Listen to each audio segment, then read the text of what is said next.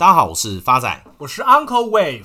Uncle 不是说好上礼拜要再录一集吗？怎么改到今天录音了？发仔，你听 Uncle 娓娓道来。Uncle 因应家父的需求，为了相亲，特别去拍了一张沙龙照。殊不知照片一出来，Uncle 的样子居然是面带青光，脸色惨白，气得 Uncle 想投诉那家相片馆。更气的是，重拍居然要补五百块。发仔，听说你会 Photoshop，不然帮 Uncle 修一下好不好？Uncle，刚刚发仔帮你看一下照片，我能理解老板想帮你拍成阳光型男，接地气就算了。可是 Uncle 的样子怎么看起来像接地府？所以发仔，你在说 Uncle 的照片像地府的牛头马面是不是？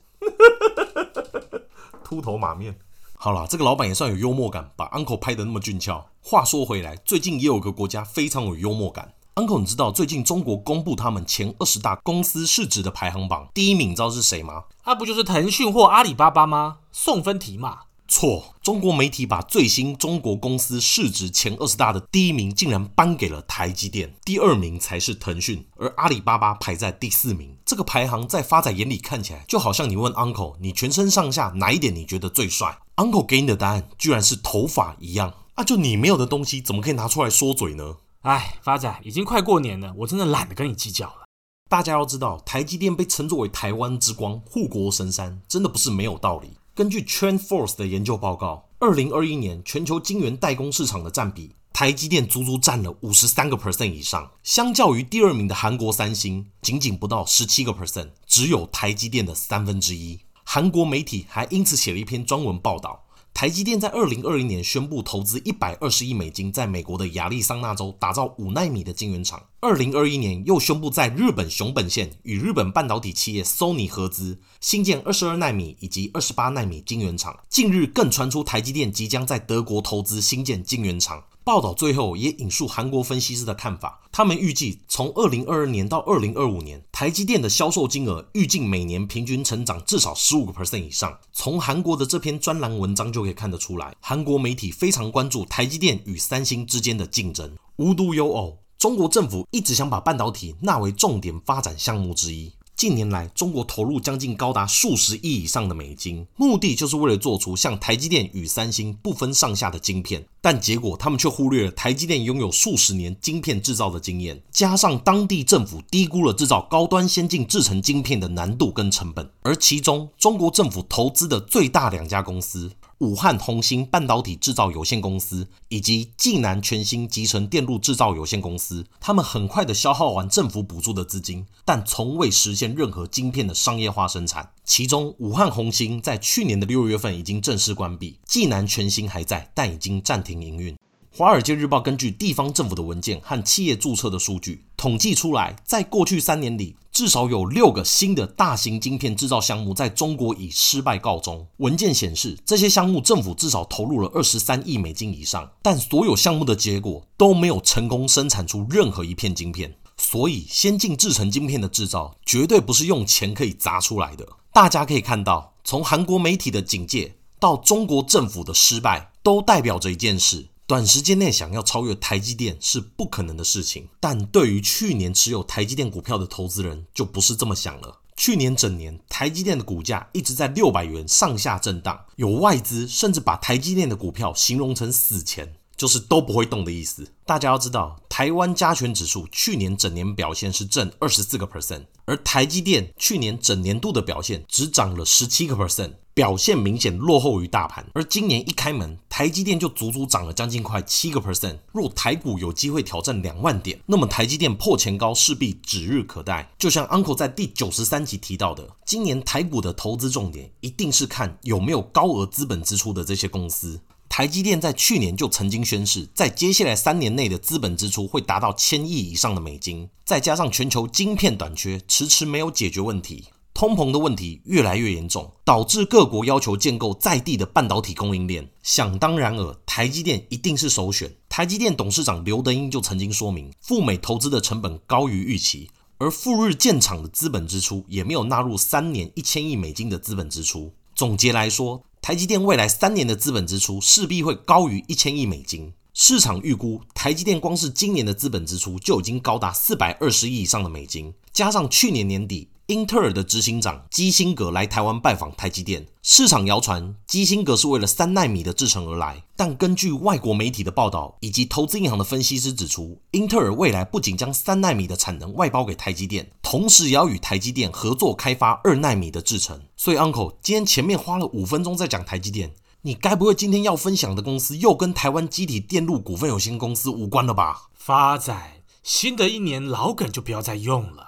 好的，今天 Uncle 要跟各位亲爱的听众朋友回顾的标的正是台湾高速铁路股份有限公司。干，高速铁路跟机体电路差那么多？发仔，两条路其实没有差很多啦，一个是车流在走的，一个是电流在走的。Uncle 不小心又搞混了嘛？臭秃头，硬凹。言归正传，今天 Uncle 要跟各位亲爱听众朋友回顾的标的是晶圆代工龙头台积电，台股代号二三三零。Uncle 持续看好台积电的因素有三：第一个，财务面，二零二一年十二月营收为新台币一千五百五十三亿八千两百万元，年增三十二点四个 percent，创。单月历史新高，累计二零二一年一月至十二月营收高达新台币一兆五千八百七十四亿一千五百万元，年增十八点五个 percent。美系外资预期，台积电成熟和先进制程价格分别将上涨十个 percent 跟五个 percent，整体平均销售单价将季增十一个 percent。同时，美系外资也看好台积电的营运，上调台积电今年和明年的 EPS 至二九点五七元。跟三七点八六元，同时也上调目标价至一千零三十五元，重申买进的平等。美系外资也同时指出，台积电有机会在今年启动上调二零二一年至二零二五年。营收复合成长率超过十五个 percent，反映更高的资本支出和更好的晶圆平均价格，并预估台积电二零二四年的年营收规模比二零二一年将翻倍成长。第二个 Uncle 看好的因素是基本面。近期供应链传出，台积电产能持续抢手，超微、苹果、辉达、高通等数十家客户为确保后续的出货无虞，纷纷预先支付台积电的款项预约产能。合计台积电今年将可取得逾一千五百亿元的预付款，创历史新高。不仅年度营收可望持续冲高，更将力拼全年无淡季。台积电重要客户陆续增加预付款。凸显相关订单并非虚假的需求，有助于降低后续的不确定性。近期非苹手机市场杂音频传，以及新冠疫情乱流干扰的现象，业界普遍认为，台积电来自高速运算、物联网、旗舰智慧手机、车用应用的预付款的挹注下，有助于全年的稳健表现，挑战美元计价营收年成长二十六个 percent 以上的加急。过去八季以来，台积电的客户群预付款稳定拉升。过去一年每季成长率都高达一百四十四个 percent 以上。业界也普遍认为，台积电来自客户预防性采购与因应市场竞争的包产能趋势持续，今年预付款有望逐季持续成长，进而降低淡旺季的波动风险。近期，台积电南京厂总经理罗振球表示，二零二二年将如期推出三纳米的制程，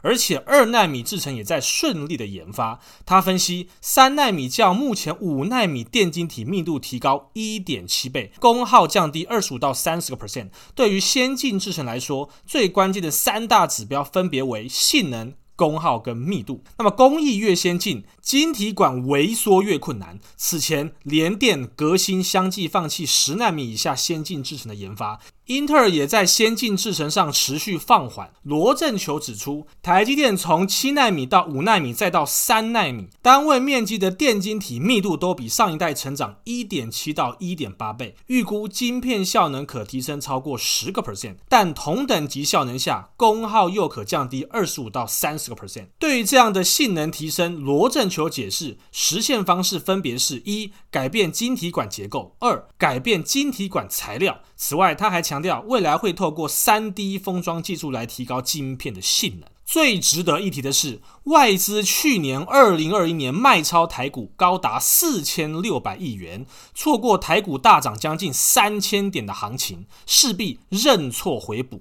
外资去年卖超台积电高达三十八万张，加上台积电二零二零年大涨六十个 percent 的基期已经垫高，使得台积电在去年仅上涨十七个 percent，并没有打败大盘的涨幅二十四个 percent。于是现在外资将锁定台积电回补，未来绝对有落后补涨的空间。第三个，Uncle 看好台积电的因素是技术面。目前台积电的波浪轨迹位于大三浪的位阶之中，第一浪从二零一九年一月四号的低点二零六点五涨到。二零二零年七月二十八号的高点四六六点五之后修正到二零二零年十一月二号的低点四百二十八元，那么目前就是从二零二零年十一月二号的低点四百二十八块往上推升的大三浪的行情。未来台积电会落在的目标价是位在九百六十六元。Uncle，那这次空间还剩下多少？将近快四十六个 percent。那 Uncle 这次有建议的入场价格吗？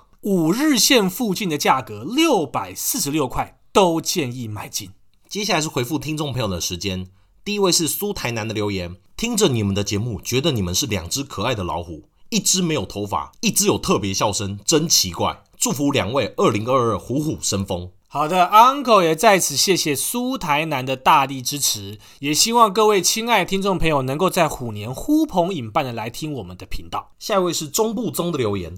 感谢发仔跟 Uncle 的优良频道，五星推推，让我上班都不会无聊。想请问一下 Uncle，现在彩金适合加码吗？还有现在的面板股，Uncle 推荐哪些？希望 Uncle 能给我点意见。好的，亲爱的中部中同学，彩金 Uncle 帮您精算后，反弹目标价会落在十九点三元。而加码的价格会落在十五点八。第二个问题，与其投资面板股，Uncle 更会建议之前跟大家分享过的四大产业：能源、半导体、电动车跟元宇宙，给您做个参考。下一位是新朋友煞气爷大孔的留言：五月开始用 Podcast。就开始固定收听，一定要五星推爆，觉得两位的互动非常有趣，而且魔性的笑声让我觉得很舒压，在专业上也是分析的很棒。想请教一下 Uncle，全新目标价是否不变？另外，张元的持有成本是四十四块，但钢铁股有碳中和的议题以及美国的基建，再加上大陆目前限缩钢铁产量，我个人认为后市看好。不知道 Uncle 对这样的看法有没有什么建议？好的，亲爱的煞气 A 大孔同学，Uncle 在上一集有提到，全新在一月七号已经破了关键价格一百三十块，因此邪恶波已经不复存在，但是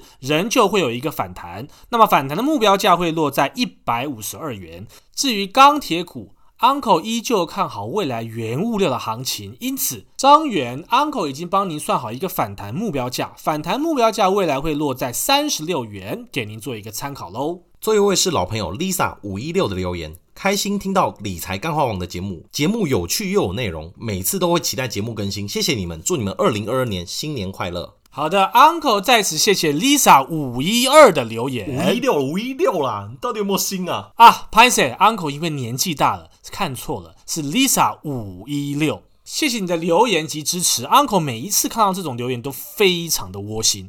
因此，Uncle 也呼吁大家在新的一年能够多多跟 Uncle 发仔互动。你们的留言都是我们创作的动力。谢谢大家，我是 Uncle Wave，我是发仔，我们下次见。